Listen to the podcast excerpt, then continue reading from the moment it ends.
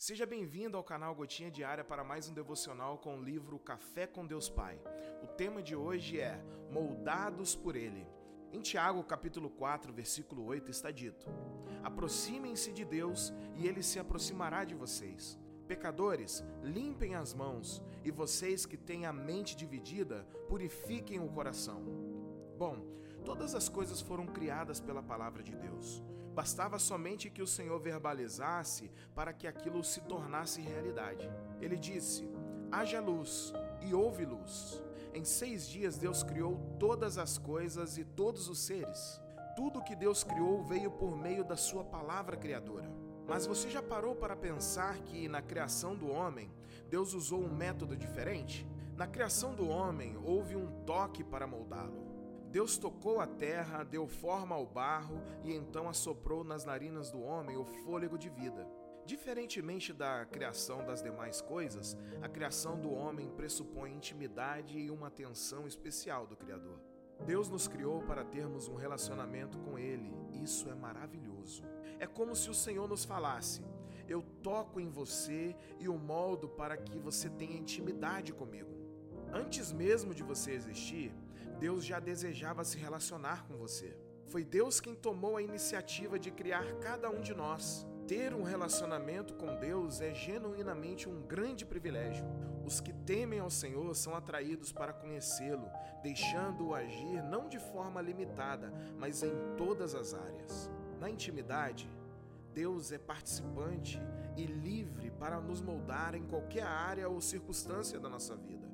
Na intimidade, Deus faz o que Ele quer e quando quer, porque somos barro em Suas mãos. Como oleiro, Ele nos molda segundo a Sua vontade. Pode a criação questionar o Criador? Deus o molda rumo ao seu destino profético.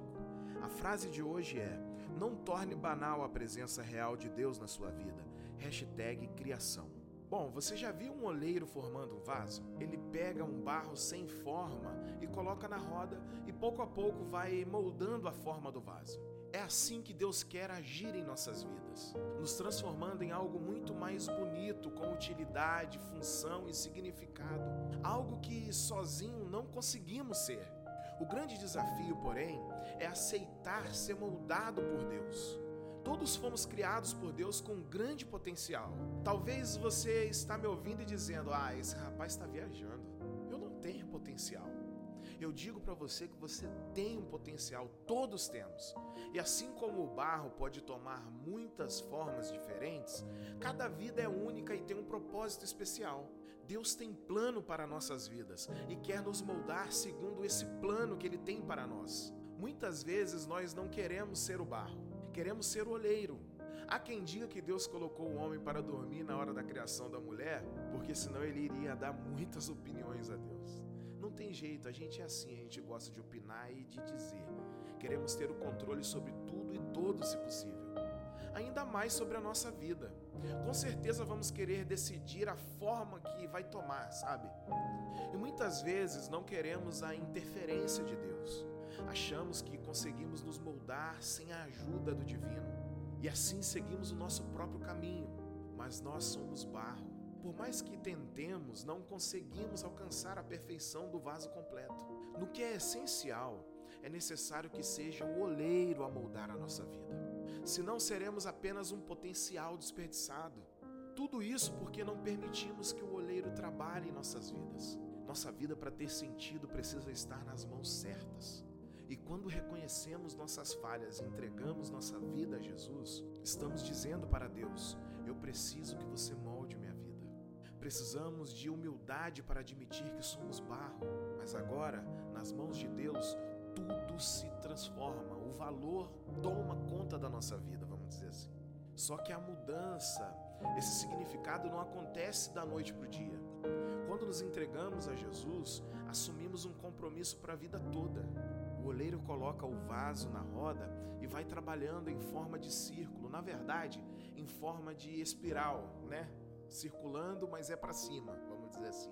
Da mesma forma, Deus trabalha conosco, através da forma espiral, vamos dizer assim. Passamos por situações de melhora e ascendência quando estamos nas mãos de Deus. A cada ciclo, Deus trabalha em nós. Por exemplo, no primeiro ciclo eu perdoava apenas uma vez. Isso com muita dificuldade. No segundo, há uma crescente, até que chega o um momento em que eu consigo perdoar sete vezes. E isso já é uma grande vitória, não é verdade? E assim a gente vai passando por ciclos contínuos, ou melhor, uma espiral contínua, uma crescente, até que chega o um momento em que o 70 vezes 7 é uma realidade. Eu tenho um amigo que toda vez que terminamos a ligação, ele fala assim: vamos que vamos, um dia após o outro. E é assim, um dia após o outro. Não é da noite para o dia, mas é dia a dia ou um dia após o outro. Precisamos estar nas mãos do olheiro. E nas mãos do olheiro, a nossa vida tem futuro, propósito, significado, beleza. Vale a pena abrir mão do ego, de formas desnecessárias que nós temos em nós, da beleza sem função, para viver uma vida com propósito nas mãos do olheiro. E por fim, o vaso completo é cozido pelo olheiro e se torna algo forte e duradouro. Da mesma forma, quando nossa vida é moldada por Deus, no fim teremos uma vida firme, preparada para a eternidade. Deixe Deus moldar a sua vida para a eternidade. Ah, um pequeno detalhe: se você se quebrar, o olheiro te refaz e refaz muito mais forte e muito melhor, vamos dizer assim. E uma outra informação importante para nós hoje é que Deus trabalha em nossa vida através de ciclos ou de forma espiral, ok?